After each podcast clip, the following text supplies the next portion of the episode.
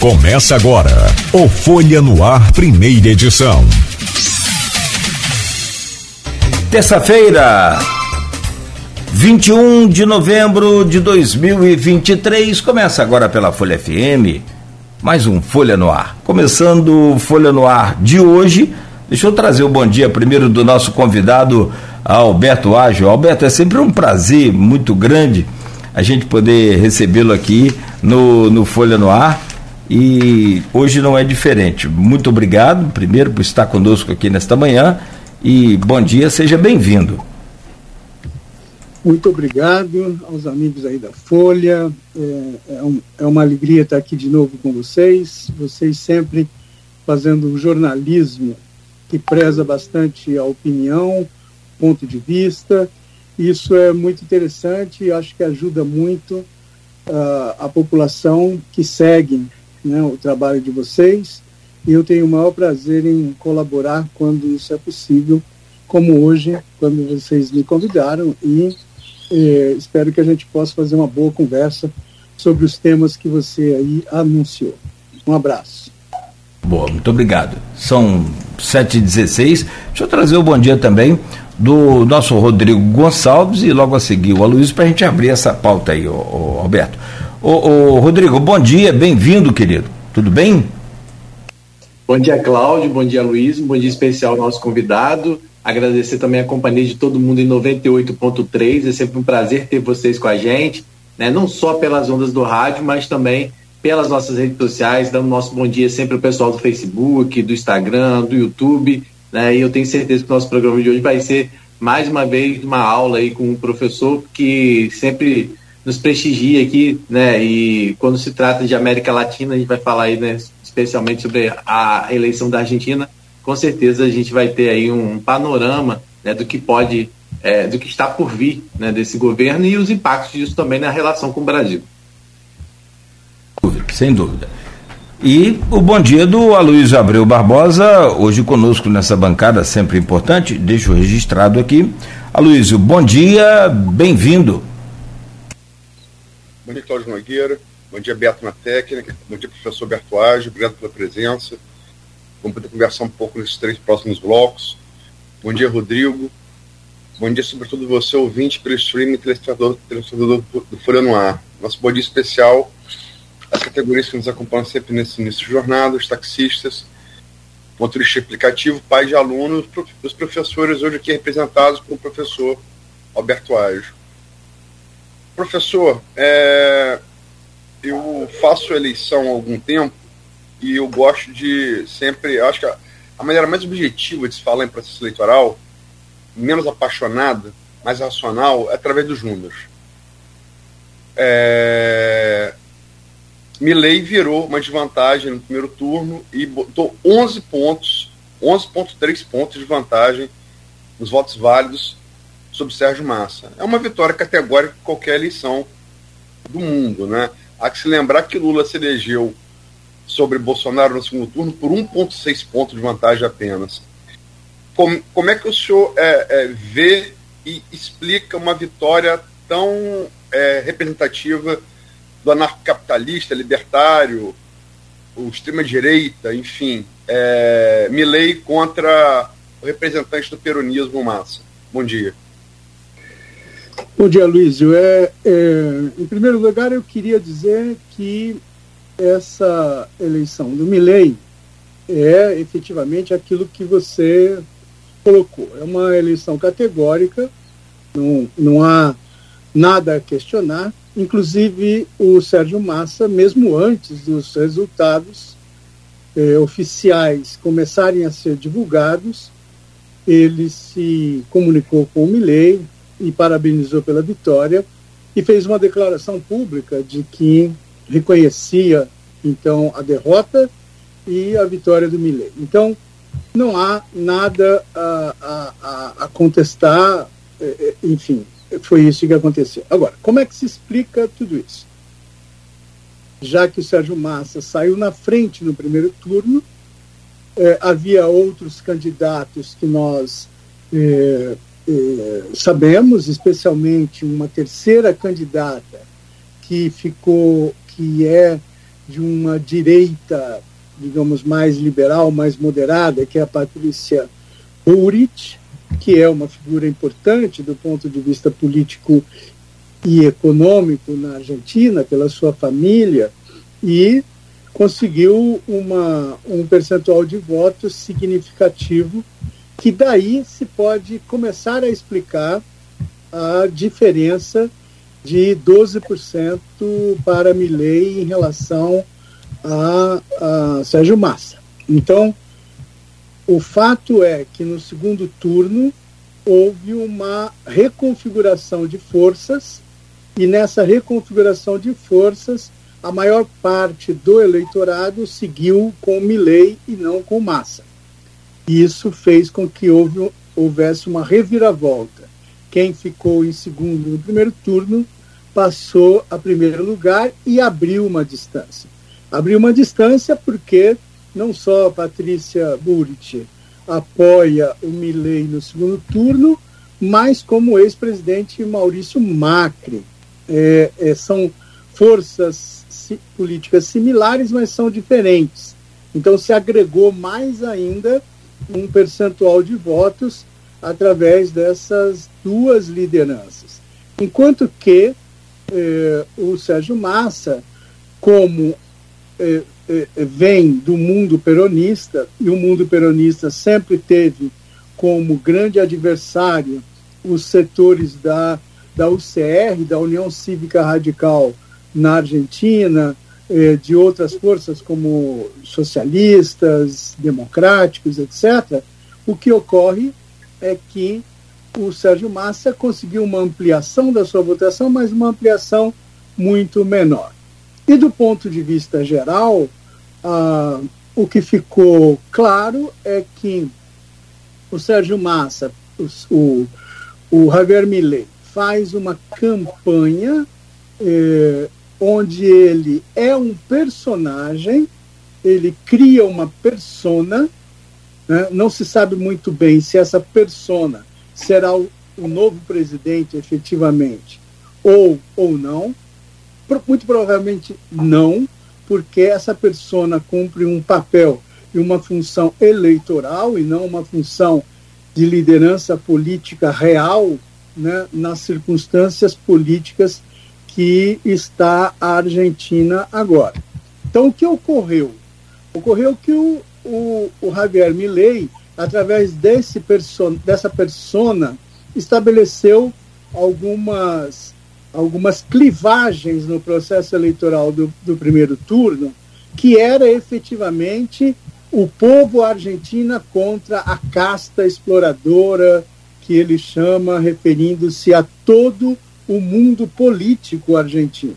Então, esse foi o momento do Javier Milley no primeiro turno. Quando ele passa para o segundo turno e efetivamente tem que ampliar a sua, a sua base, o seu consenso eleitoral e ganha gradativamente o apoio desses outros setores, o Javier Milley muda né, o seu discurso no final, no segundo turno. O seu discurso é absolutamente, claramente aquilo que a Patrícia eh, Burit havia estabelecido na eleição, que é não mais peronismo, não mais kirchnerismo. Então, eh, o Sérgio Massa passa a, a, a estabelecer essa clivagem e nessa clivagem ele isola mais ainda o, o Sérgio Massa, eh, impedindo que o Sérgio Massa possa ou pudesse ampliar o seu consenso eleitoral. Então, aí você tem um, um, um aspecto de mudança importante que indica efetivamente que o Javier Milei eh, não é inflexível eh, dentro da, daquela persona que ele criou do ponto de vista eleitoral e ele vai fazer eh, manobras políticas, como é claro, né, que deve ser feito e é necessário ser feito porque não se pode governar a Argentina nem nenhum outro país onde o Estado tem uma configuração muito maior do que qualquer do, do que a ideia de um Estado apenas repressor, etc. Então, um, um Estado ampliado, vamos dizer assim, na linguagem gramsciana. Então, é, é, esse, esse Javier Milei precisa efetivamente de levar em consideração o parlamento. O parlamento tem outras forças, ele é bastante minoritário no parlamento. Então, nesse sentido, o apoio do Macri, o apoio da Burit é, é fundamental. Foi na eleição, na vitória e será fundamental é, no decorrer é, do mandato. Alguns, alguns analistas falam claramente em um poder muito maior que o Macri recupera na Argentina é, no contexto da eleição no segundo turno. Então, e de uma dependência cada vez maior que o Milley tem em relação ao ex-presidente Maurício Macri. Então, a, a, a situação é uma situação que se move desde o fim do primeiro turno para agora a vitória e, eventualmente, daqui é, 18 dias a posse do, do Javier Milei. E, e, nesse sentido, é, eu acho que tem muitas coisas que serão preciso é, ser analisadas, etc., para que a gente possa acompanhar esse processo e ter alguma visão mais clara dele. Para finalizar, é, duas observações. Uma, é, o último debate, o Sérgio Massa, como disse a Miriam Leitão no artigo, o Sérgio Massa foi tão bem, tão bem, que e, e, e isso se voltou contra ele. Ou seja, ele acabou ficando é, como uma expressão dos políticos tradicionais, com muita capacidade discursiva, coerência, etc., mas com uma realização, é, no mínimo, precária, porque o país vai a, a 140% de inflação anual, e nesse contexto é, é essa, essa vitória de Pirro no debate do Sérgio Massa acabou favorecendo a onda do Milley no, no, no, no segundo turno. É, é, paradoxal, mas é, é algo que deve ser é, levado em consideração. E por último, ficou claro que enquanto o, o, o Sérgio Massa adotou uma, uma um discurso político eleitoral no final que era tinha como ponto de estruturação a ideia do medo, né? como, como, como se fez já no Brasil em diversas eleições. Né? Não vote em fulano de tal porque ele é o, o fim da nossa democracia, o fim de tudo, que ele é, enfim, e, e, e, o, o Milley dava essa demonstração, porque era, é um candidato que aparece cheio de, de, de, de, de, de insights, né, etc., de que vai fazer isso, vai quebrar o banco, vai quebrar, vai fechar o Banco Central, vai dolarizar tudo, vai, é, é, vão, vão acabar com essa, essa casta, faz uma cena de, de com uma marreta destruir o Banco Central, enfim, uma maquete, né? Então, é, essa ideia do medo não foi capaz de suplantar a resposta que o Milley dá. O Milley dá a resposta que é: nós estamos fartos de todos vocês.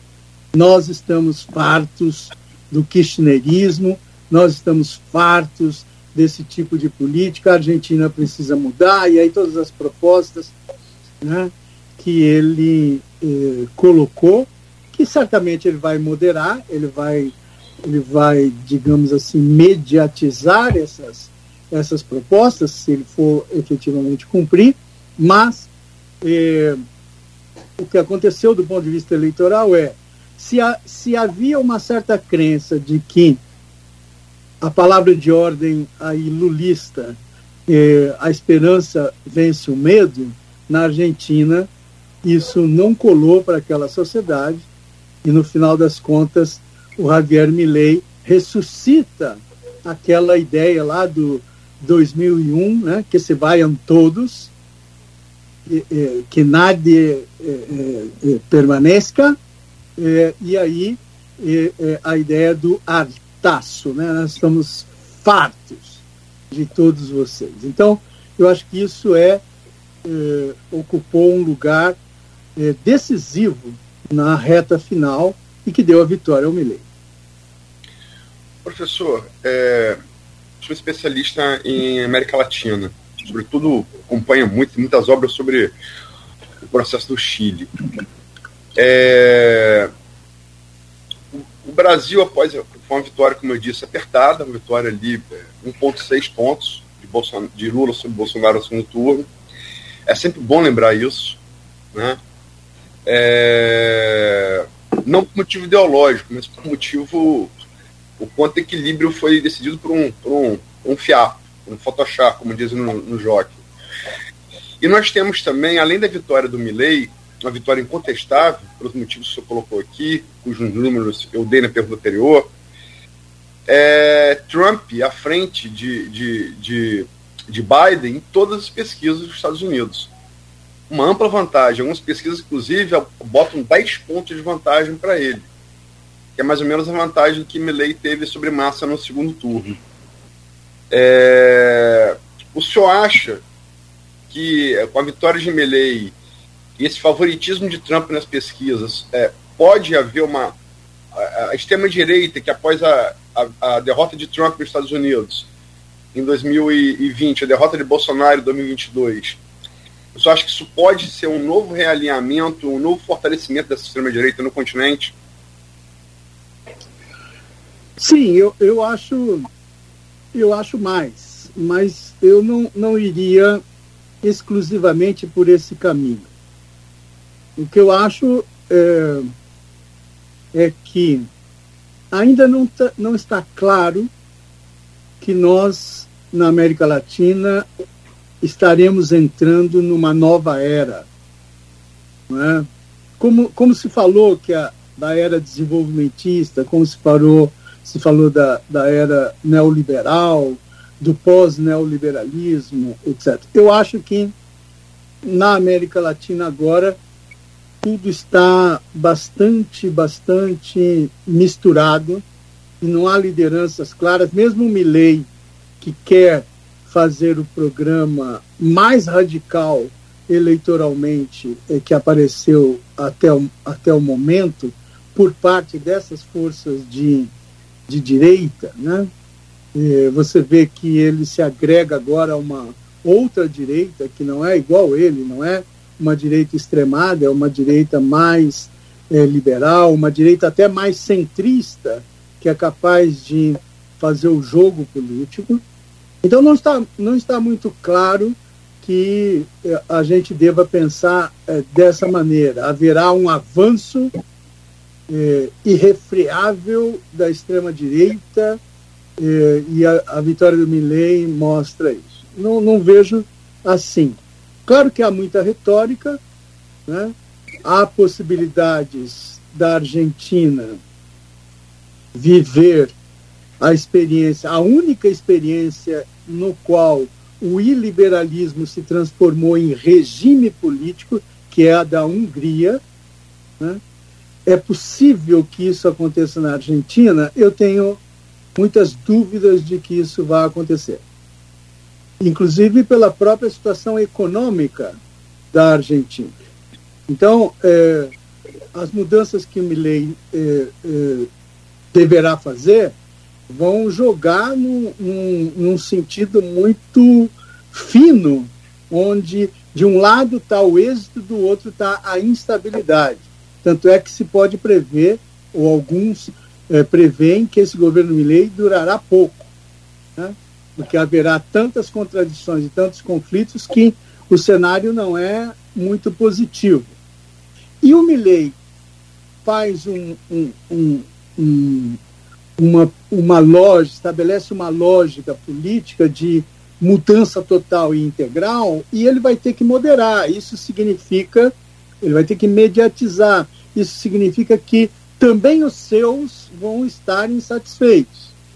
Então, o cenário que aparece agora é um cenário muito, muito complexo não é um cenário branco no preto, é, é um cenário de muitas variações, de muitas ponderações.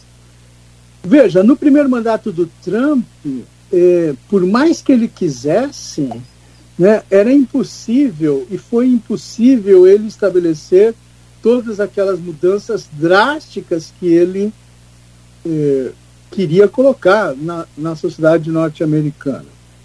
A sociedade norte-americana é muito estruturada. Ali o Estado não está só no aparelho de Estado. Ali o Estado está na sociedade como um todo.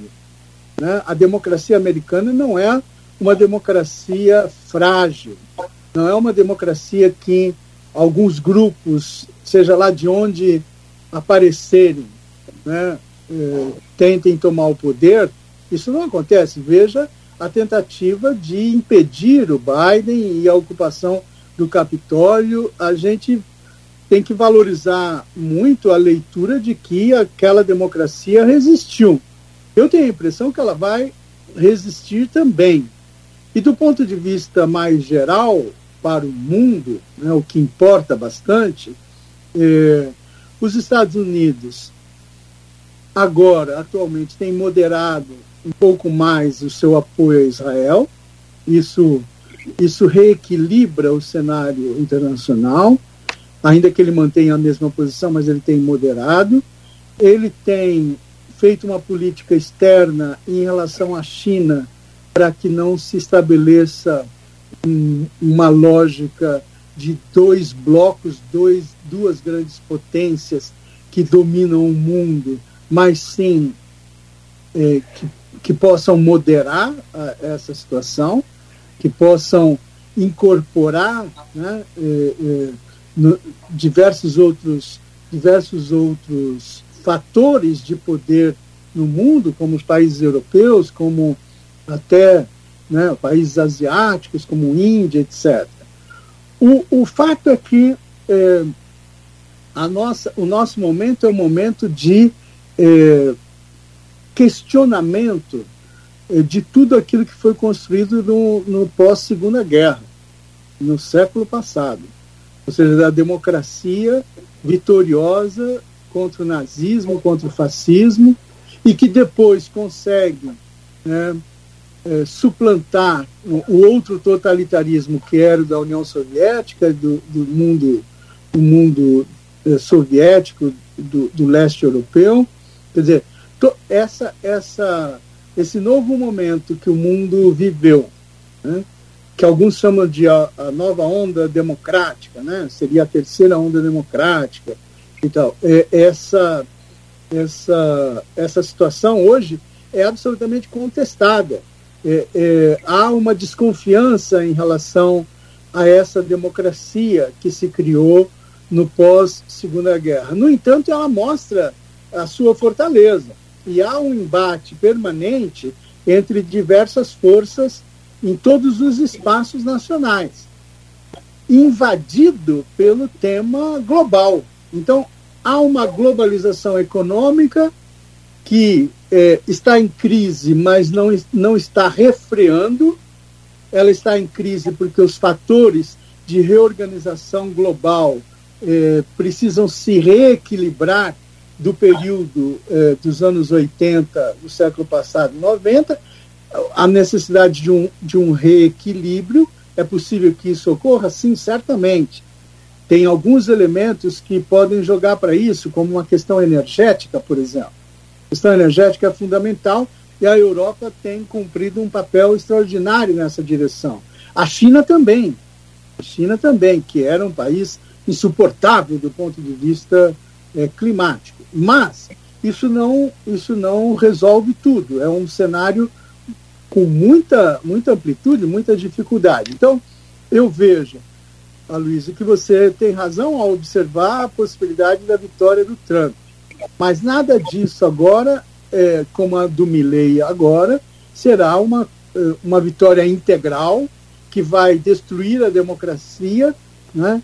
Então, é, eu, eu não, não, não vejo como um, um fato é, é, é, seguro e certo de que eh, o caminho para essas forças consiga ser eh, levado de maneira lisa e tranquila, eh, apesar de todas as críticas e, e, e crispações que existem no cenário político nacional e também interno em cada país. Eu, eu acho que é, isso aí é, é, algo que a gente deve levar entender com muita, com muita tranquilidade, muita, muita capacidade de, de, de leitura crítica. Veja, as mudanças que o Milley pretende fazer é, só puderam ser feitas no Chile à base de uma ditadura de 17 anos muito violenta. Né? O Bolsonaro aqui sequer esboçou né, praticamente eh, mudanças do ponto de vista econômico, estrutural, do lugar do Estado na sociedade brasileira. O, o, o, o, Bolsonaro aqui foi muito pouco reformista do ponto de vista neoliberal ele foi é, um, um, um, corporativista, na, na verdade, um político menor. Né? Eu acho que não é o caso do Milley. O Milley pode ser, porque o Milley é diferente do Bolsonaro pela formação, por tudo, né? é um economista, é uma pessoa que minimamente sabe é, do, que, do que está falando. O problema do Milley, do ponto de vista da, da, da análise do ator político, é, é bastante outro. Agora, Veja, é, em nenhum outro país da América Latina isso aconteceu. Isso, isso veio de maneira lisa. Então, aquilo que é a verdade eleitoral não é efetivamente a verdade política para fazer com que né, o programa do Milley é, se, se afirme de maneira, é, de maneira tranquila.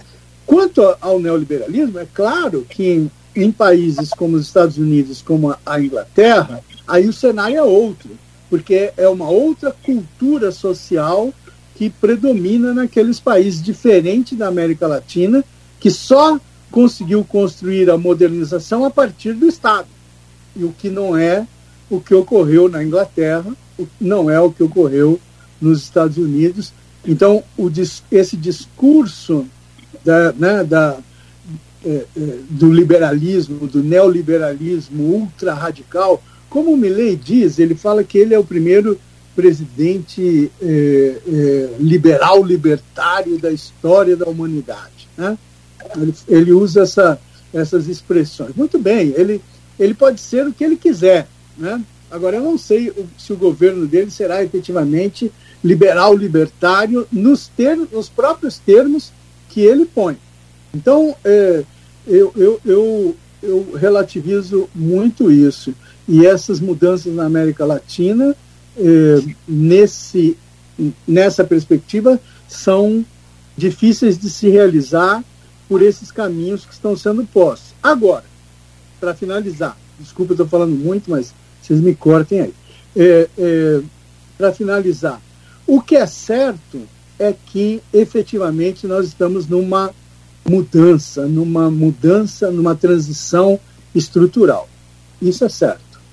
É por isso que esses atores que aparecem eh, põem essas temáticas. E é por isso que a esquerda na América Latina já não é mais aquela velha esquerda dos anos 60, 70, 80 que nós conhecemos no século XX. E eu poderia dizer, a vitória do Milley talvez seja efetivamente um, o final do século XX na América Latina.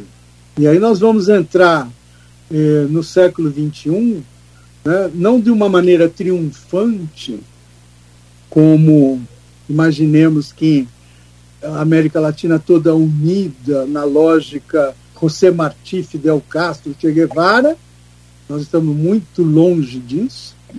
Nós não estamos também no momento em que eh, as classes econômicas eh, da, da burguesia, da indústria e dos trabalhadores vinculados num esquema tipo varguismo, peronismo, tenha se espalhado na América Latina como um todo, e aí o desenvolvimentismo, o mercado interno, toda essa, essa lógica cepalina que atravessou correntes políticas, essa, essa também não vai, não é a expressão é, vitoriosa, triunfante para entrar no século XXI.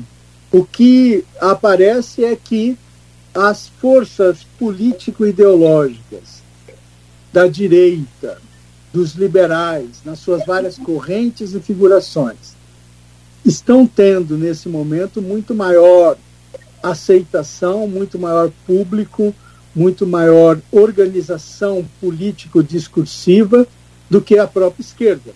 É uma esquerda que não é mais a, a velha esquerda, mas também não é uma nova esquerda. Então, o que acontece no Brasil de Lula, o que acontece, né, Lula e, e Boric têm visões diferentes sobre a América Latina.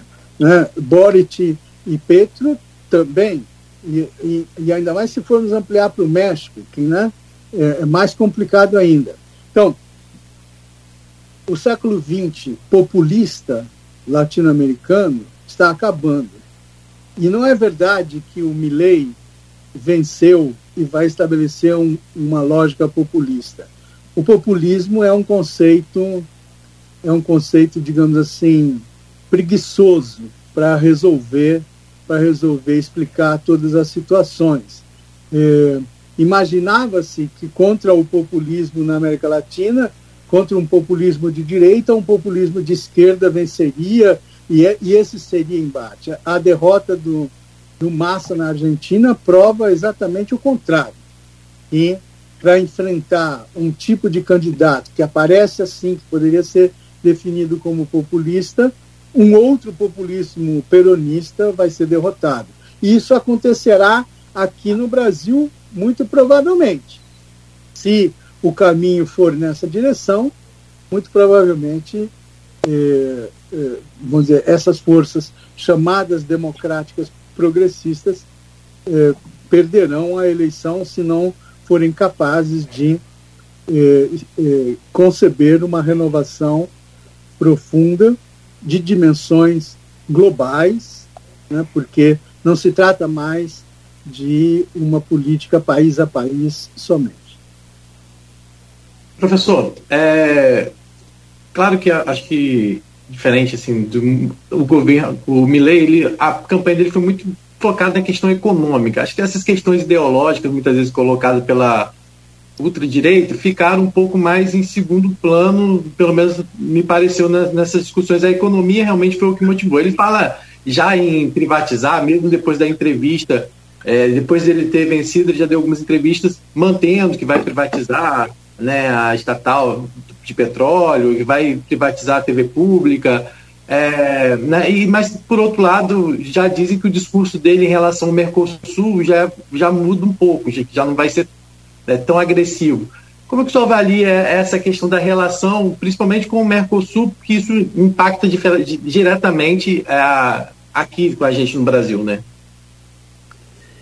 Então, eu acho isso mesmo. Eu acho que privatizar a companhia de petróleo é uma das grandes possibilidades do Milei, inclusive para ter ingressos de dólares, ingressos de receita com empresas internacionais eh, na exploração do petróleo, na distribuição do petróleo, etc. Então, eu não vejo, não vejo isso como um grande problema, né? É, você vê que esse tema sempre é colocado aqui no Brasil. O processo de desestatização da Petrobras é, é algo já existente, mas não inteiramente, não completo. Né? É, eu acho que o Milley vai adotar e vai ver as dificuldades da adoção no plano, no plano educacional da, da famosa estratégia dos vouchers, ao invés da, do financiamento público direto. Né? É, provavelmente ele, ele vai iniciar isso, e isso não é fácil. Isso foi implantado no Chile e há uma. pode ser um bom exemplo. Né? Agora, implantar a seco na base do quem tem eh, leva, quem, quem não tem recursos para sustentar isso não leva, isso vai ser uma coisa muito difícil e a sociedade argentina pode reagir de uma maneira muito forte. É, então, na verdade é isso. Nós vamos vendo que o Milley vai mediatizando em certos pontos e mantendo a sua estratégia em outros. Isso tudo depende da capacidade da, da, dele conseguir reproduzir a aliança eleitoral no segundo turno. Se ele conseguir reproduzir, se não, é, se não houver nenhuma fissura, eu acho que ele tem eh, grandes probabilidades. Se ele radicalizar e, e, e estabelecer aquela lógica eh, figurativa da persona que ele criou no primeiro turno, eu acho que aí efetivamente ele dura pouco. É um governo que dura pouco. Mas se ele conseguir, eh, de certa forma, uma, uma política mais mediatizada, mais equilibrada, mais de compromissos, né? E, o, o Milley não é Milley não é um Pinochet nem pode ser um Pinochet. Né? É, os cenários é, são, são de ação política. Então, veja, veja que coisa: o Bolsonaro vai lá na posse, não é verdade? Já declarou que vai lá na posse. Por quê? Porque o Lula rejeitou. Porque o Lula estabeleceu uma, uma, um posicionamento na eleição da Argentina que era tudo ou nada. O Lula achou que ia ser um passeio. O Lula achou que, esse, que o, o Milley era um, um falastrão e que iria morrer na praia e jogou assessores lá, jogou assessores pesados, né, gente que entende de eleição, de sociologia eleitoral, etc. e tal, e perderam. Perderam e fica difícil agora voltar para trás. Tanto é que a nota do Lula é uma nota pífia, para dizer a verdade. Não é que ela é uma nota fria, como um professor disse lá na Globo News. Ela é uma nota pífia. Pífia por quê? Porque o erro está estabelecido. Então, no final das contas, a vitória do Milley é uma derrota da esquerda e é uma derrota séria da esquerda, inclusive do, da, do, do personagem de esquerda na América Latina mais relevante do ponto de vista mundial, que é o Lula. O Lula sofre uma derrota extraordinária no, na eleição na eleição do Milley. Né? Essas coisas essas coisas pesam. Então, se o Lula começava a perder prestígio. Depois nós vamos conversar um pouco sobre Lula, mas enfim. A, é, agora a derrota é, é, séria. Eu vou citar aqui um historiador chamado Horácio Tarcos, que é um historiador argentino que tem algumas coisas publicadas aqui no Brasil, né, é, e é um historiador importante, um historiador da minha geração, com uns trabalhos muito interessantes. Ele diz assim, ontem, né, que saiu publicado. Estas eleições não representam só uma derrota do kirchnerismo, da União pela Pátria, ou do peronismo em geral. São, sobretudo, uma derrota da esquerda. Resultado dessas eleições são, sobretudo, uma derrota política, social, cultural da esquerda, dos seus valores das suas tradições, dos seus direitos conquistados e da sua credibilidade. Então, veja, um, nós podemos começar, né, como começamos aqui, na análise do movimento eleitoral. Ganhou por quê? Como é que foi? Mas a coisa mais funda. A coisa mais. Eh, deve ser vista com maior profundidade. Porque, como o peronismo ressuscita desse tipo de situação. O peronismo perdeu nessa eleição em bases que eram tradicionalmente peronistas no interior da Argentina. Quase todas as províncias o Milei ganhou e o peronismo perdeu. Em Buenos Aires, o, o, o Massa ganhou por pouquíssimo, que era tradição de vitória peronista na província e na, e na cidade, que tem, aliás, um governador peronista que no primeiro turno foi eleito. Então essa essa situação é uma situação, do meu ponto de vista, complexa o suficiente para a gente não ver eh, preto no branco e acompanhar com muito mais eh, né, com muito mais atenção, né? E eu, eu posso dizer assim, meus amigos, né? bem-vindos ao século XXI. Acabou, acabou a história de que a América Latina unida contra o imperialismo, contra os colonizadores, etc. e tal, vencerá. Né? É, coloque um livro do Eduardo Galeano, As Veias Abertas na América Latina, ali naquele, naquele lugar do seu arquivo, que, que você só vai, só vai mexer, é, digamos, daqui uns 10, 20 anos para ver o que é que se pensava lá nos anos 70. Porque Eduardo Galeano já não serve para nada. Né? Então, do, do, diante dessa, dessa circunstância latino-americana, que é uma circunstância mundial, né? não é algo que acontece só aqui, tanto é que Milley não é uma expressão só argentina. Então, o que está acontecendo? O bolsonarismo brasileiro está disputando Milley. E a esquerda brasileira com Lula não consegue fazer nada, absolutamente. E hoje cedo eu li a notícia de que o Boric, Gabriel Boric, presidente do Chile, já se alistou para receber Milei em Santiago, já se alistou para estar na posse eh, do Milei em Buenos Aires. Então, o que significa isso? Significa esquerdas com comportamento completamente distinto do ponto de vista político e que hoje nós, hoje nós temos que pensar de outra maneira. Quem está pensando ainda nessa chave, as veias abertas da América Latina, a, a Revolução Cubana, não sei o que, está no século XX. Nós eh, tem, temos que entrar Boa. no século XXI, a complexidade os conceitos que foram ultrapassados, o conceito de populismo acabou, né? as forças políticas são muito mais diversas e se a esquerda eh, democrática, progressista não conseguir pensar de maneira diferente, eh, eh, a direita vai avançar, porque não existe vazio aí. Né? Veja, essa coisa do BRICS é, é uma substituição o BRICS é uma substituição da Revolução Cubana para nós aqui. Isso é, isso é uma ilusão. Né? Então, tudo bem, eu acho que essa é uma questão polêmica, né? eu estou só aqui emitindo uhum. eh, opiniões muito diretas, mas nós podemos continuar conversando e certamente esse debate vai eh, permanecer. Até pelo menos meio-dia. Professor, vou aproveitar essa coisa, fazer um. Não um trocadilho, mas é real. O senhor acabou de falar aí e é real.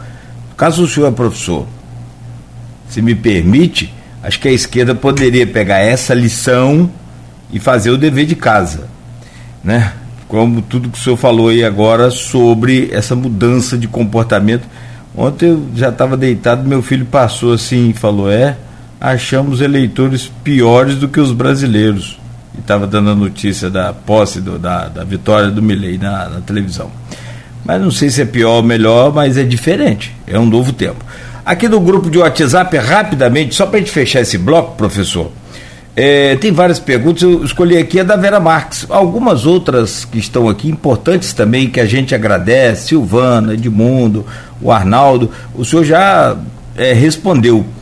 A doutora Vera Marques deixa aqui a pergunta, prezado professor Alberto Ágio. Primeiro, a proposta de dolarização da economia da Argentina, feita pelo Milei, não faria o país perder sua soberania, além de colocá-lo à mercê da política dos Estados Unidos?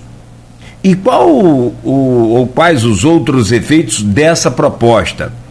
Cabe considerar que, por muito menos o governo brasileiro, tem desgastes quando o Banco Central não está alinhado com suas políticas. E, por fim, qual o peso do voto dos argentinos no Milei em relação à inflação que estão sofrendo hoje? Bom, o peso do voto eh, da inflação na vitória do Milei é integral. Né?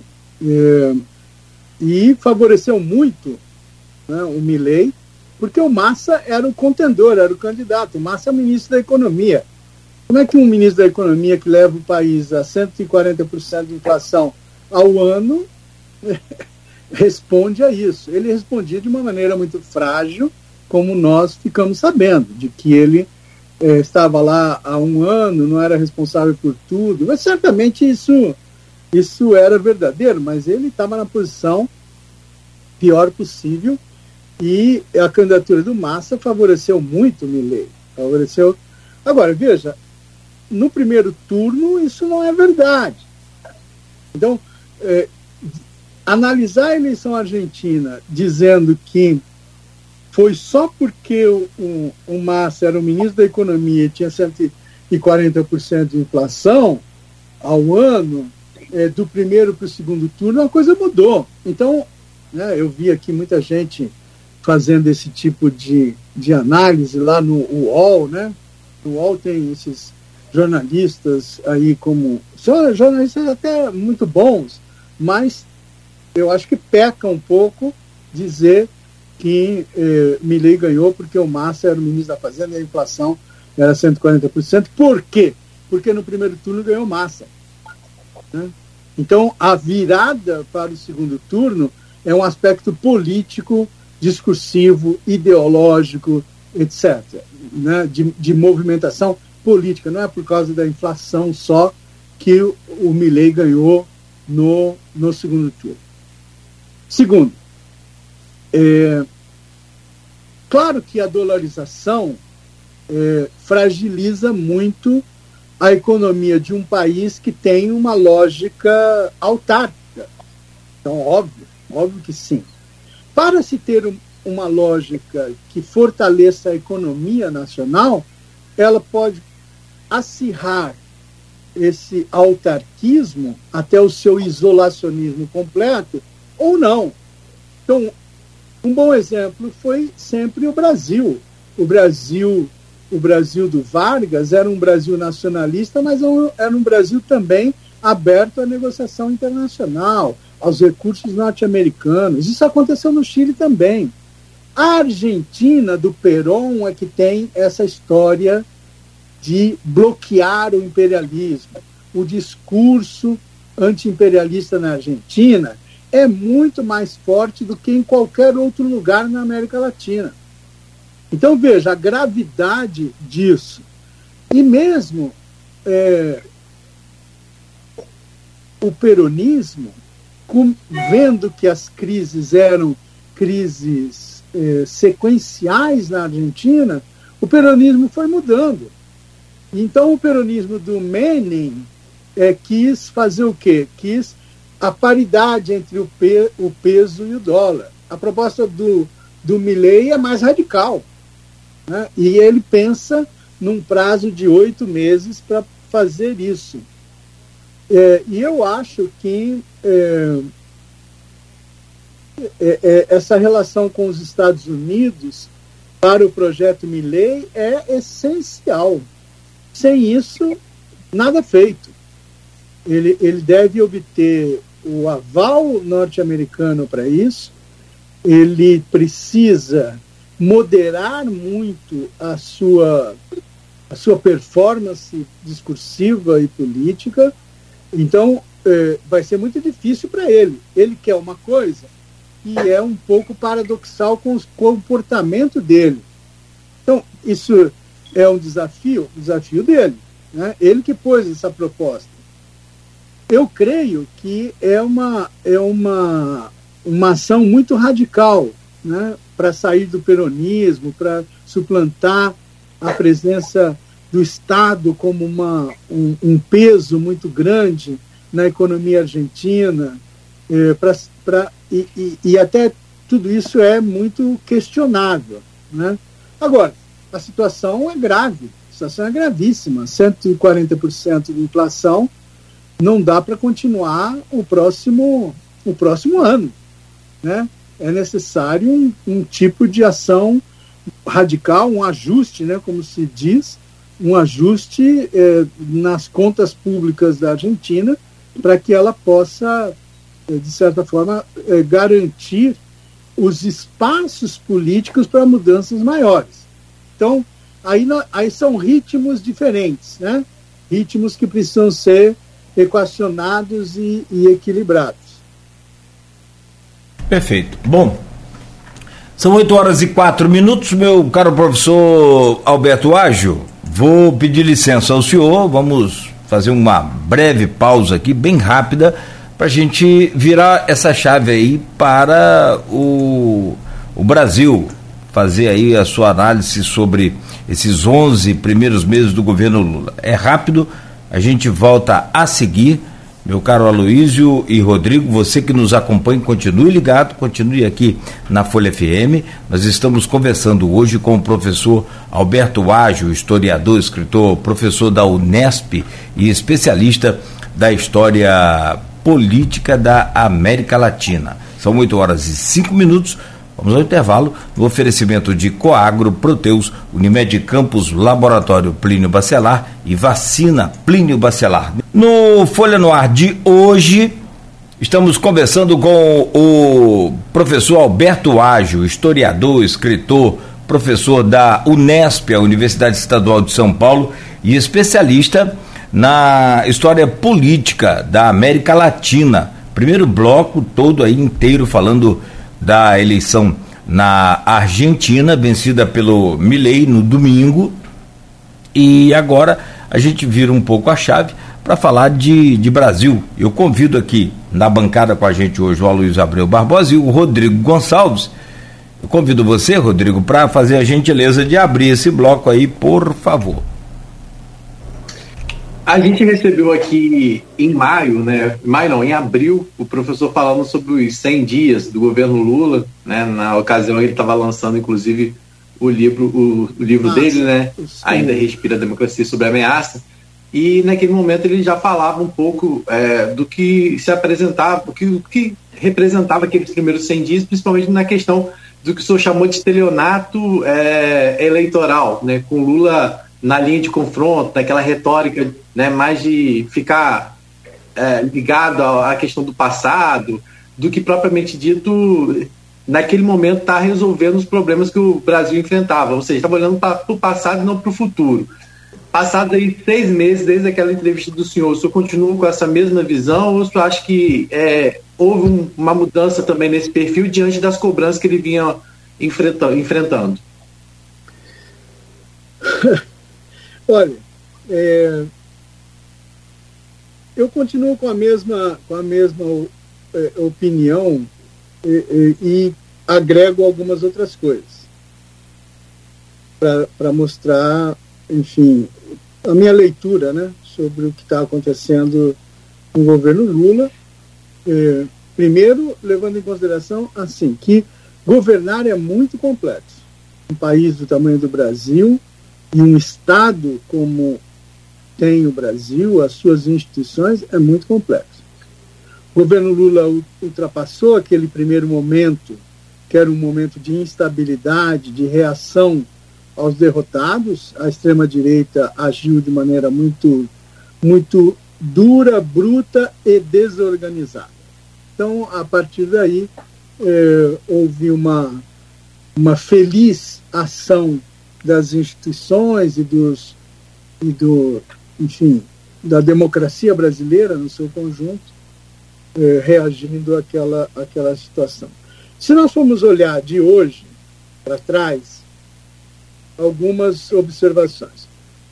O Lula permanece lamentavelmente voltado para a ideia de que se ele no, no governo atual conseguir repor aquilo que ele fez nos dois primeiros governos, ele fará um bom governo. Do meu ponto de vista, isso é um erro lamentável. É um erro lamentável. É, o tempo não passou em vão, o mundo é outro e o Brasil é outro.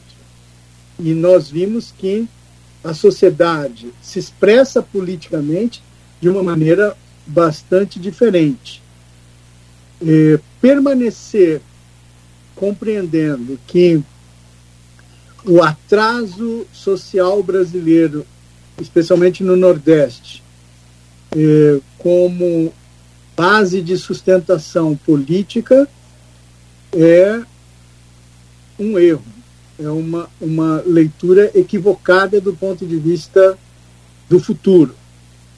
é, imaginar que ele, na, na parte mais avançada do país, é capaz de ser um fator de aglutinação, também é um equívoco. Então, veja o que acontece nas eleições agora de prefeito, né? especialmente em São Paulo, no Rio de Janeiro, né? nas grandes capitais. Ou seja, o PT, o PT é uma força escanteada, é uma força que tem que eh, fazer muito movimento para poder estar tá participando com, eh, de maneira competitiva nas eleições municipais. Nós vemos aqui em São Paulo né, a candidatura do Boulos ocupando o lugar que o PT ocupava, e Boulos é um aliado do Lula, mas não é o Lula. E, e, e e o Boulos enfrenta aqui uma direita triunfante, uma direita vitoriosa. E eu não, não vejo com muito boas expectativas a, a, a performance do Boulos na capital de São Paulo. É, então, o que, que aconteceu? O Lula quis repor tudo aquilo do primeiro e segundo governo, Bolsa Família, os programas sociais, a ideia é, mosaica da, da, igualdade de gênero, de é, étnica, etc., com alguns deslizes, né? Vide aquela, aquela manifestação horrenda lá no Ministério dos Direitos Humanos, né? que, que aconteceu, uma coisa desastrosa, que mostra incapacidade de direção dos quadros intermediários. Né? Então, é, e o Lula se voltou para o quê? Corretamente ele deveria fazer, mas ele errou profundamente, por causa dessa lógica que ele tem na cabeça, que é a, a lógica do chamado Sul Global. Então o Lula foi para, nesse primeiro ano, para a área externa, né? valorizando a sua presença na área externa. Foi um desastre. Abriu conflito com os Estados Unidos, é, passou a, a, a, a, produzir desconfiança na União Europeia, especialmente na esquerda europeia, pelas posições que começou a assumir em relação ao conflito na Ucrânia. Então, se afasta dos Estados Unidos, não consegue é, não consegue manter o apoio na União Europeia. Tem uma atitude, digamos assim, soberba, uma atitude é, grandiloquente em relação a uma guerra como a da Ucrânia, que ele não teria muito o que fazer do ponto de vista político internacional concreto, da diplomacia internacional. O peso do Brasil, como já se observou várias vezes, não é tão grande assim para o Lula querer se mostrar a grande liderança que ele imagina que ele que ele é ou, ou deveria ser. E por fim, Israel. Israel, o conflito com Hamas. Então, a, a política, dizer, o discurso do Lula final é o discurso, um discurso absolutamente lamentável de, de dizer que Israel é tanto terrorista quanto o Hamas na, na, na sua ação de, de, de reagir ao que foi o ataque lá do início de outubro, que foi efetivamente lamentável.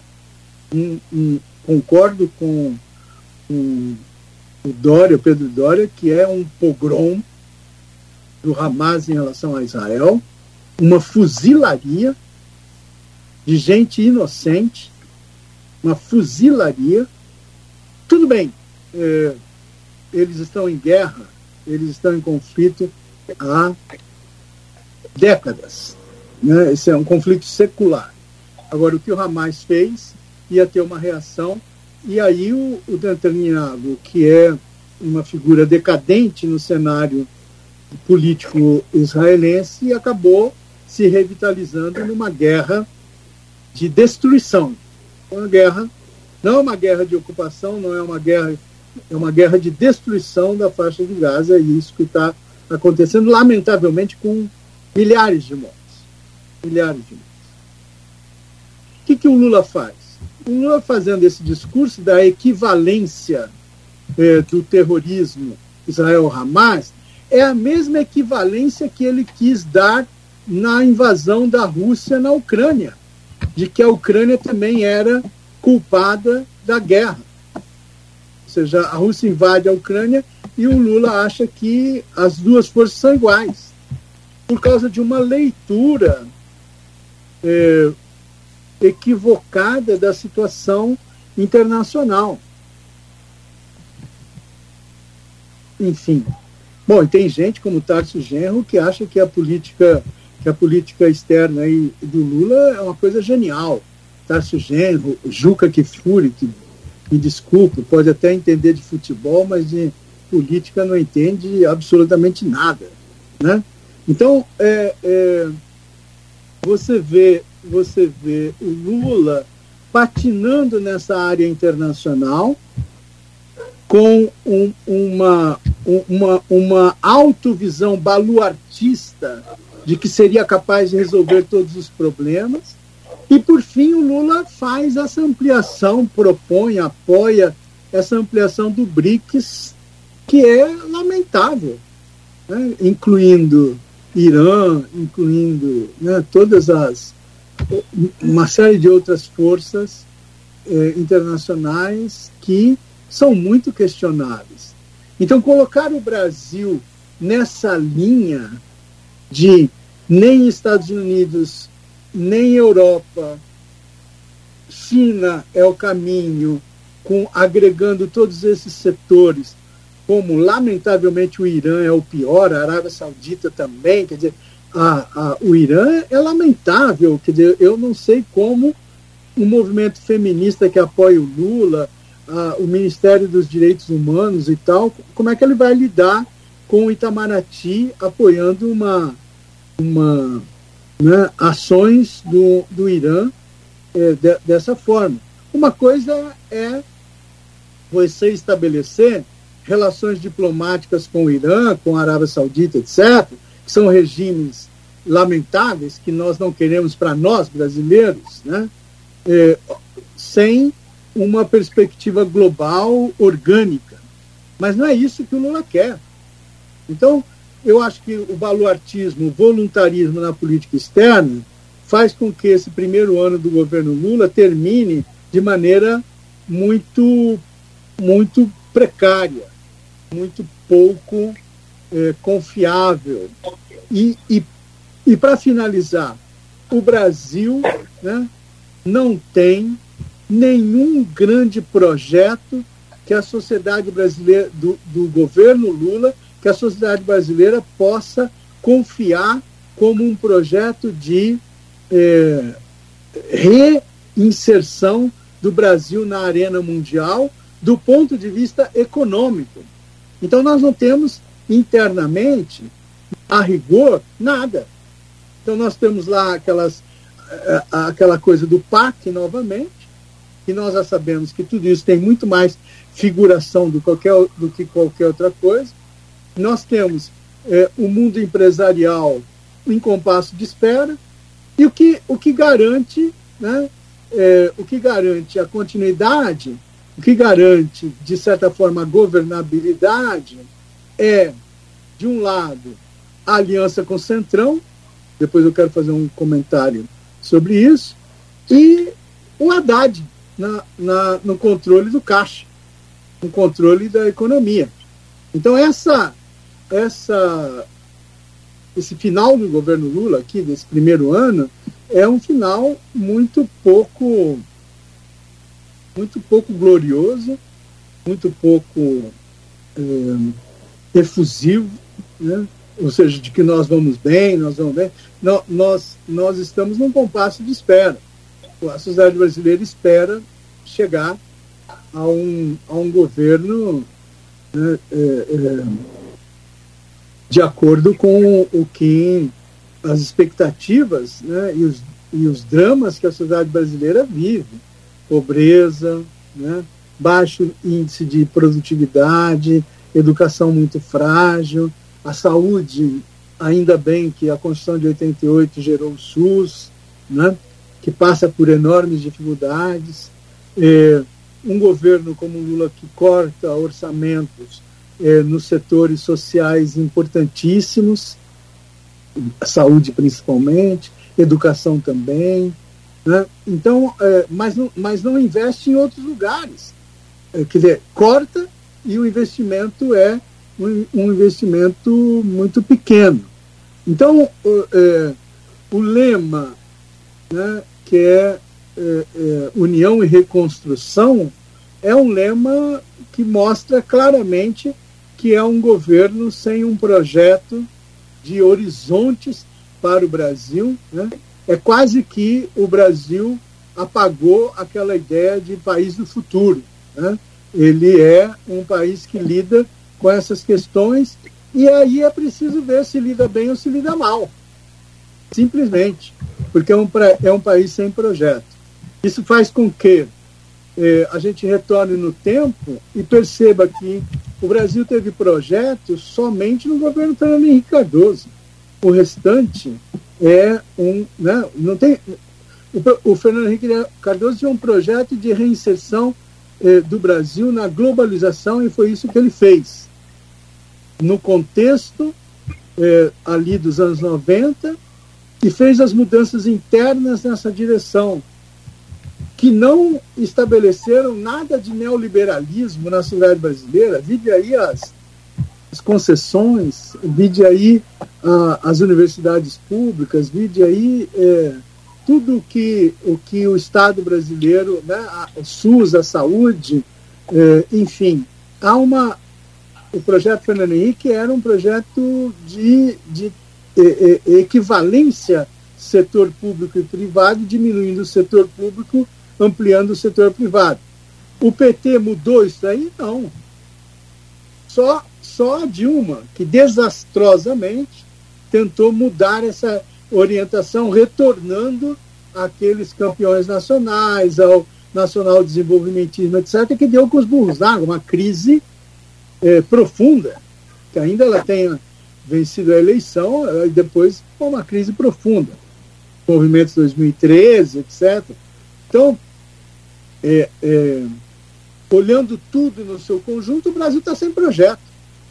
O Brasil, tá, o Brasil é, é, vamos dizer, como se diz aqui na economia popular, o Brasil troca figurinha. Troca figurinha é, é, é um para lá, outro para cá, sem uma coisa que, e isso é muito ruim. Isso é muito ruim para o Brasil. Isso é muito ruim para o Brasil. A crença da sociedade brasileira né, no, no, governo perde muito. Né? A crença no Brasil em si, do Brasil em si mesmo perde muito. Então, veja, eu acho que tem que ter uma, um, um freio de arrumação aí no governo Lula. Um freio de arrumação para uma política internacional mais inteligente, mais plural, mais múltipla e um retorno a, a uma visão maior eh, do Brasil internamente conectado com o, o, o mundo. Veja, para fazer uma observação que eu queria fazer. O Lula é uma expressão eh, de esquerda à esquerda brasileira, dos setores de esquerda moderado, reformistas, social-democratas, subalternos discursivamente aos setores mais radicais, aqueles que vieram da luta armada e que vieram da Igreja da Libertação Nacional, da, da Libertação Social. Né? Então, o Lula, é, o, o, Lula e o PT são um mosaico, né? e esse mosaico é, teve muito êxito nos últimos 20, 25 anos. Esse mosaico destronou o, o último pro, grande projeto que o Brasil teve, que foi da era Fernando Henrique Cardoso, e não colocou absolutamente nada no lugar e é, se regozijou com o êxito de mercado do período do primeiro e do segundo governo Lula. Então, nós vivemos assim aquela euforia do crescimento do consumo, etc. E do ponto de vista político, sem projeto de futuro, o, a, a, a opção eh, do PT em transformar o PSDB no grande adversário destruiu, ajudou a destruir o PSDB, que por si só, eh, por si só, eh, fazia muito esforço é, para se autodestruir.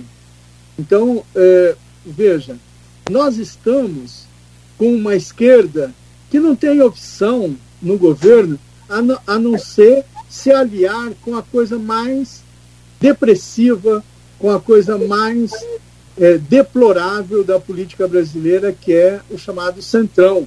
E, no fundo, a direita, a direita que existe na sociedade brasileira, que é, de certa forma, comprada pelo PT, comprada pelo governo Lula, porque tem que ficar, né, não pode levar o seu discurso à prática. Quem faz isso é o Bolsonaro e o Centrão fica na espreita.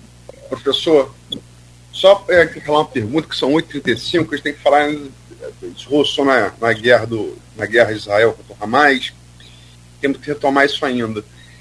Eu sei que o senhor quer falar sobre o Centrão, o senhor já falou que quer falar especificamente sobre o Centrão. É fato, o, o, o governo Lula, é, como é que eu vou dizer isso de maneira, de maneira sutil? Não vou dizer de maneira sutil. O governo Lula abriu as pernas para o Centrão, né? Caixa Econômica, Federal, enfim, o que o Centrão pediu foi dado. Né? Estamos aqui falando de extinção do Banco Central, vamos imaginar o que, o que é a Caixa Econômica Federal. Né? E foi dado. É, agora, o governo do, do, PT, como foi antes do governo Bolsonaro, o governo Lula 3, como foi antes do governo Bolsonaro, como foi antes do governo Temer, como foi antes do governo Dilma, como foi antes do governo Fernando Henrique, todos eles tiveram que compor com o Centrão. Isso não é uma, uma, uma, uma, uma, uma exceção negativa do governo Lula. Como romper, no seu ponto de vista, como romper com esse, esse dilema que ocorre sobre todos os governos. E foi antes também com o Sarney. Se forma ali na Constituinte de 88. Como romper com essa, com essa servidão do Executivo ao Centrão no Legislativo? Ah, tem, é, é, é uma coisa muito difícil, tem que ter tempo e tem que ter uma estratégia de médio e longo prazo.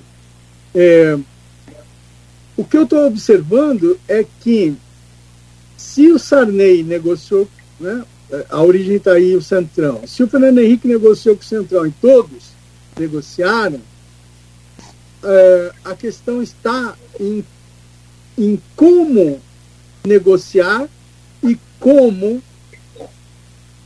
em que quadro negociar. Então, o Fernando Henrique era muito claro nisso. Ou o atraso te dirige, ou você dirige o atraso e, e, e, equiparando o Centrão ao atraso político. Né? A política do tomar lá da cá, é o, o, o patrimonialismo mais, mais deslavado, né? muito claro. Então, no governo Dilma era, era aterrador o que acontecia. No governo Lula continua igual, como você está mencionando. Muito bem, o que só se vai superar esse tipo de coisa com uma aliança que seja um compromisso histórico, um compromisso histórico com as forças progressistas da sociedade brasileira.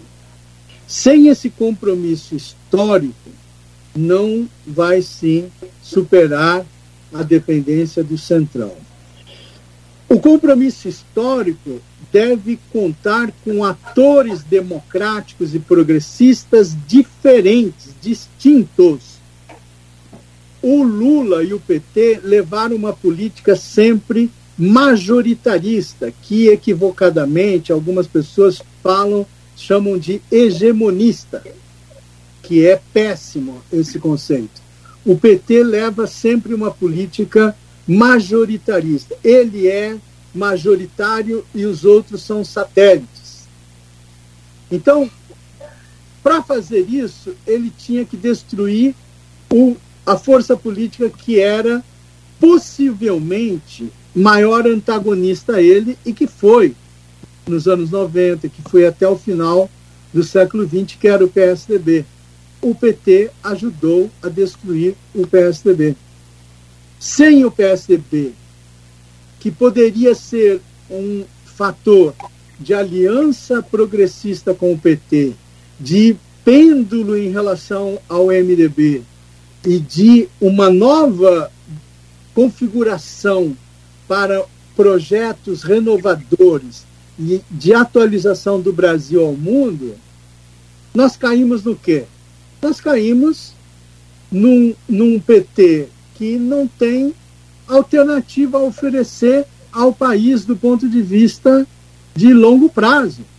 O PT não é nem a expressão da Revolução Cubana, o PT não é a social-democracia, o PT não é os liberais dos Estados Unidos, o PT não é, quer dizer, não é o populismo peronista que agora está em declínio. O PT não é nada. O PT é um partido do liberalismo dos de baixo que é voltado exclusivamente para mudanças na esfera do consumo. E nessa perspectiva, o PT imaginou que iria não só governar o Brasil, o, o projeto que ele tem é um projeto de poder que tem curto, médio e longo prazo. Então, qual é, como atua o Haddad hoje? O Haddad atua no projeto do PT de curto, médio e longo prazo. O Haddad quer, hoje, né, para o ano que vem, o déficit zero, para no outro ano algum investimento, para no outro ano você ter um governo que entrega ou que mostra que entrega alguma coisa visando a reeleição. Então, a, a lógica do Haddad, que é o principal ministério do governo Lula, é uma lógica de poder estrito do PT. Quem, que outro ator político vai andar junto com o PT? Ele tem lá o Centrão. O Centrão vai andar junto com o PT só depois da vitória do PT. O, a lógica do Centrão é ao mar todos. Aquele que sair vivo, a gente se alia. Essa é a lógica do Centrão. Ou seja, então o Lula e o PT são eh, formam uma força política que não tem parceiros na sociedade brasileira, do ponto de vista político, progressistas para estarem juntos. Olha, olha o que acontece com a Simone Tebet. A Simone Tebet, então, foi a candidata ali do, do MDB, uma votação muito pequena para o tamanho do MDB, e se dilui no Ministério do Planejamento, porque esse governo, algo, a esse governo não interessa muito esse planejamento, interessa esse caixa para o projeto de poder que tem o PT, visando ganhar a próxima eleição. Quem será? Então, não, se sabe muito bem. Talvez o Haddad seja, seja esse nome, se o Lula não voltar a se apresentar, que eu acho que ele vai voltar a se apresentar. E o Haddad vai fazer o serviço se ele voltar a se apresentar. E depois do Lula, o que vem? Depois do Lula, meus amigos, vem a fragmentação integral. E nessa fragmentação integral, acabou a onda política, o impulso político democratizante que vem da transição e da Constituição de 1988. Esse impulso democratizante declina. E o triunfante é, é, é de, o momento triunfante é de figuras como Tarciso, de figura como Zema, né, como Castro aí, e vocês no, no Rio de Janeiro, e tudo aquilo que era a grande coalizão democrática de setores diferentes foi perdido. Foi perdido e depois do Lula vem a fragmentação. Meu caro professor Alberto Ágio, é, Muito, muito boas as abordagens do senhor todas. Se a gente for comentar e falar, a gente fica até meio-dia. Precisamos só virar novamente essa chave e agora nós vamos para o, o Oriente Médio. Do dia 7 de outubro, daquele ataque do grupo extremista, terrorista Hamas, com cerca de 1.400 é, israelenses mortos pelo Hamas só naquele ataque, naquele dia. É, teve uma festa rave que foi, eu vi imagens depois, aqueles, uma festa rave como todo mundo tem, aqueles, é, aquelas repartições cobertas, aqueles né, todos, aquelas é, é, freezers com marcas de cervejas mundialmente famosas e tal, e os corpos todos espalhados por ali. Enfim, eu tenho acompanhado muito essa questão dessa guerra. É, é, um, é um terror sem fim, acho que não dá para a gente descrever assim com pouco tempo. Mas desse dia 7 de outubro, que o senhor já citou aí, desse ataque do Hamas, que causou uma surpresa aí ao mundo, já que Israel é uma das maiores potências em inteligência de autodefesa. E Daí então, até os contra-ataques de hoje, que já são mais de 12.400 mortes, isso não se tem, não tem como conferir isso de forma independente, são números né, é, cogitados pela própria, é, pelo próprio Hamas, que controla o Ministério da Saúde em, em Gaza, a invasão por terra de Gaza e agora finalmente o líder maior do Hamas dando uma declaração de possibilidade de libertação dos é, é, é, capturados pelo Hamas, né, para então ter uma trégua na guerra. Desde 1948, né, que acontece essa guerra. Já vamos aí daqui a pouco para 100 anos o que, que, é possível falar? E o senhor já disse, né, até o pronunciamento de Lula, que o que Israel faz também é terrorismo. O que, que é possível né, é falar sobre essa guerra e, e até para tranquilizar a gente que tem acompanhado essa esperança de um momento de, de pacificação? Bom, do nosso ponto de vista, é somente lamentar, lamentar muito o sofrimento de famílias inteiras em Israel por conta do ataque de 7 de outubro. Obviamente, legitimar é, a, os anseios e a luta palestina por um Estado próprio. Lamentar que politicamente os acordos de Oslo dos anos 90 não possibilitaram o estabelecimento de dois estados na Palestina, um Israel um Estado palestino. Lamentar mais ainda essa situação de beligerância aberta que nós temos hoje eh, na Palestina e Israel, que impossibilita a curto prazo nós pensarmos um Estado, ou melhor, dois Estados eh, nessa região. Não há nenhum nenhum espaço pelo que nós, eh, eh, pelo nós, nós sabemos, não há nenhum espaço de negociação nesses termos. O Hamas assumiu uma lógica desde o início, desde a sua existência, que é de eliminação do Estado de Israel. Então, nós temos aí um grupo específico que venceu as eleições na faixa de Gaza.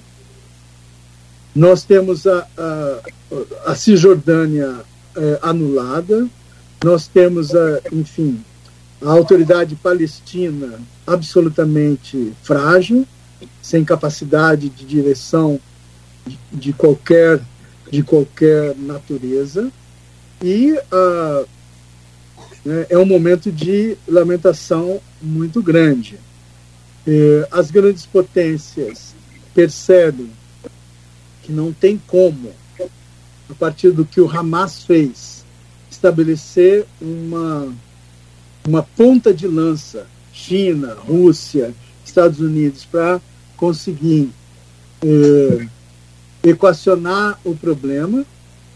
Então, se percebe que não há nenhuma iniciativa diplomática nesse, nesse sentido, que poderia ter a Turquia como como pivô, que poderia, enfim, chamar uma nova conferência, como foi a conferência de Oslo, para tentar alguma coisa, mas ali nós tínhamos, do lado da Palestina, nós tínhamos o Yasser Arafat, nós tínhamos uma, uma outra perspectiva mais negociadora e favorável aos dois, aos dois estados. Agora a gente não tem, o Hamas não tem essa perspectiva dos dois estados, o Hamas quer eliminar o Estado de Israel. O mesmo Hezbollah que instabiliza completamente a situação do Líbano e a Síria, que é um país que saiu agora de uma guerra fraticida é, terrível. Então não há muita não há muita alternativa no Oriente Médio a partir daquilo que fez o Hamas. Eu acho que aquilo que o Hamas fez, do meu ponto de vista, é uma verdadeira loucura do ponto de vista do ponto de vista estratégico. Eu não sei alguém que talvez tenha sido o Azedo que comparou a ação do Hamas ao que foi a, a investida Tet lá na guerra do Vietnã, né? E acabou sendo um desastre militar e político, mas que depois gerou uma, uma, uma situação de, de avanço das forças do Vietnã contra a presença norte-americana. Mas eu acho que esse tipo, se há alguma é, aparência é, imediata né, da, da ação do Hamas com a ofensiva Tet lá nos anos final dos anos 60, né, no, no Vietnã, o resultado eu imagino que não será não será para nada o mesmo. Por hora não é nada o mesmo. Só há uma solução que é uma solução negociada. E a solução negociada é sempre muito difícil porque aqueles que negociaram nos anos 90 foram mortos ou morreram, né? e os, o espírito mais reativo e, e, e bélico frente à situação que vem desde os anos 40, né, 47, 48, quando se impõe o Estado de Israel pela ONU, é uma situação é, difícil, porque os palestinos estavam ali e perderam as suas terras. Há grupos que dizem, não, só paramos quando retomarmos as terras dos nossos avós. Então essa é uma guerra sem fim, sem fim à vista. E do ponto de vista do nosso pacifismo, né, de certa forma a gente tem que se definir assim, né? Nós, nós somos pacifistas, é melhor do que qualquer outra situação, né? É, especialmente numa situação tão tão sem saída com essa guerra, né, nós temos que encontrar uma saída. Então, veja, a postura até do, do governo Lula, que eh, antes não, chamou, não chamou o grupo não chamou a ofensiva do Hamas em 7 de outubro de terrorista. Pega lá as declarações do governo Lula imediatamente após o acontecimento. Ele não se reporta Primeiro, não se reporta ao Hamas. Segundo, não chama de terrorista. Então, é, é, né, é quem está na cabeça da política externa do governo Lula leva o governo Lula a posições muito indefensáveis do ponto de vista internacional. Né? E nós sabemos quem está na cabeça é, da, da, política externa é, do governo Lula. Celso Amorim. É isso, é uma, uma situação muito difícil. É preocupante quando você fala realmente, e é de fato, eu, também, mesmo que não importa muito, mas eu concordo muito com o que você falou, não se vê aí um fim para essa guerra tão, tão, tão breve, né, pelo menos. Uma coisa muito, muito complicada.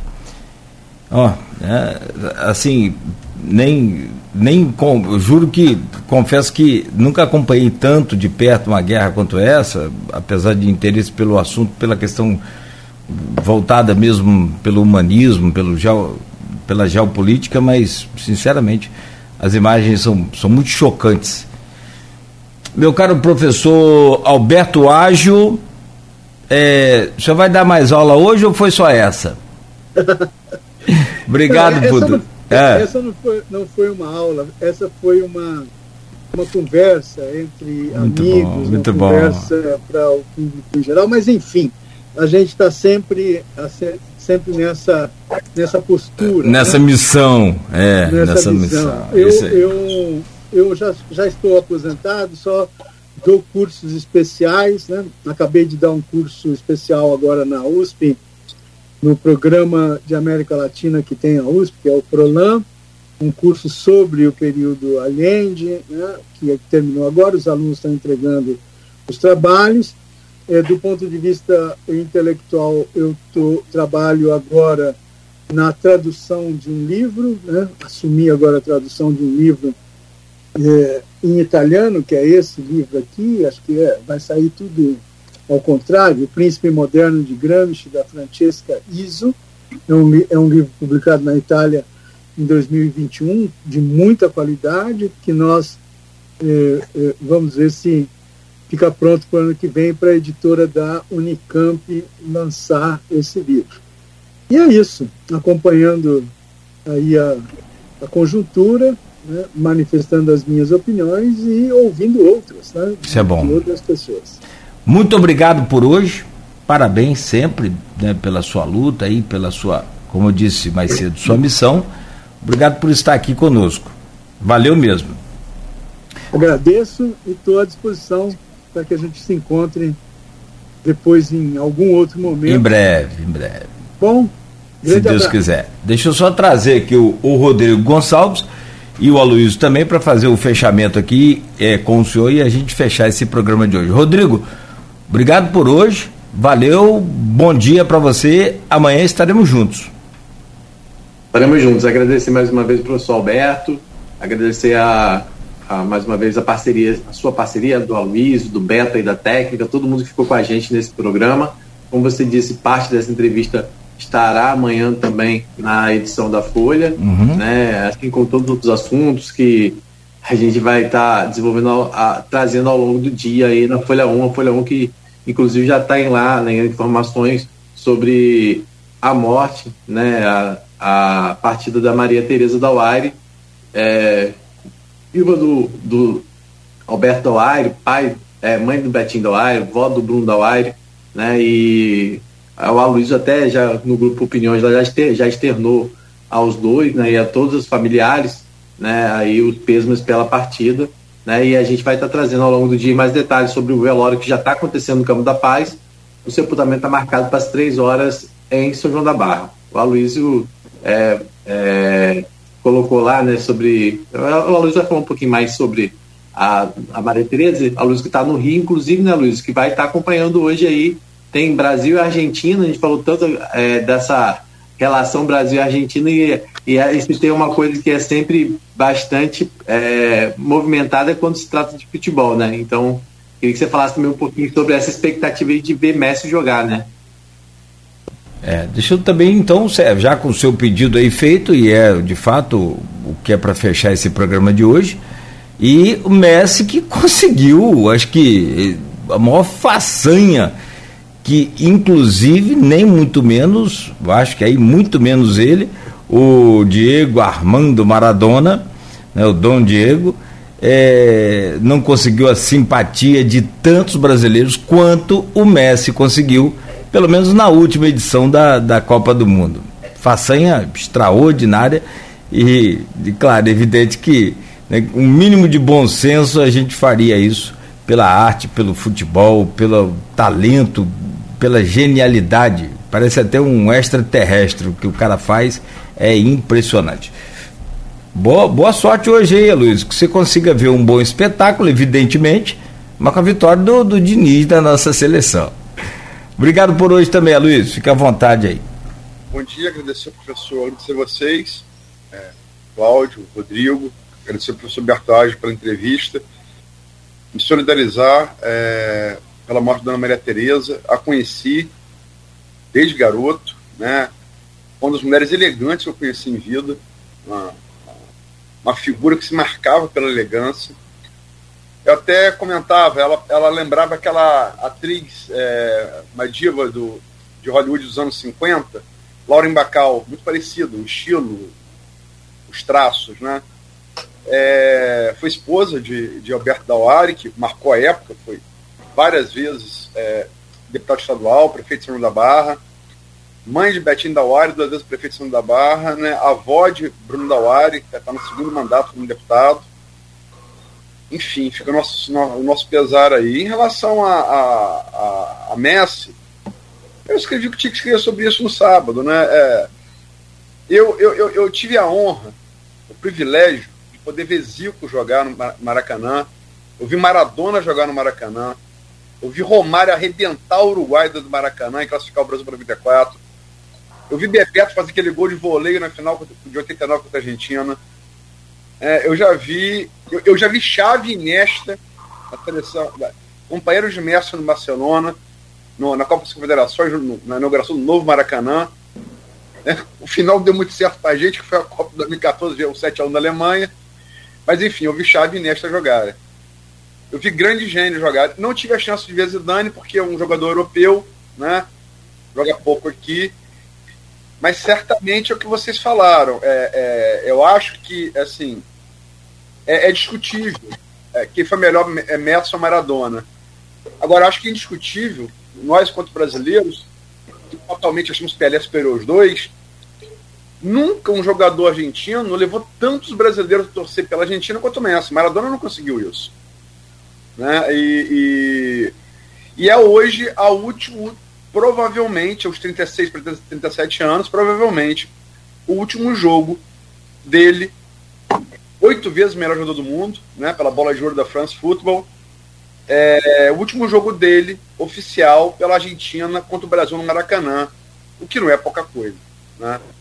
É um dos maiores gênios que esse esporte tão apaixonante já produziu. E vou ter a honra, se Deus quiser, de vê-lo jogar mais tarde. Lógico, vou comemorar, sou brasileiro. Mas não vou mentir, se for gol de Messi, também. Segura na põe. Segura, segura. Se tiver uma torcida contrária lá, fica ruim. Mas eu não tenho inveja de você, meu caro Aloysio. Você viu muitos craques aí no Maracanã, mas eu, esse pobre mortal aqui italvense, viu Renato Gaúcho fazer o gol de barriga do Maracanã. Gostou, aí é professor? É Gostou? Aí é muito, aí é muito. Fechamos bem. Valeu, Bom, gente, ó.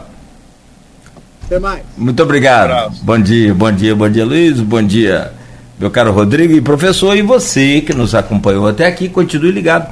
Pessoal, tanto aqui em nossa página no Face quanto lá no grupo de WhatsApp, deixando as perguntas, participando, interagindo. Isso é muito bom, bacana. Muito obrigado. A gente volta amanhã às sete da manhã. Oferecimento de Coagro, Proteus, Unimed Campos, Laboratório Plínio Bacelar e Vacina Plínio Bacelar.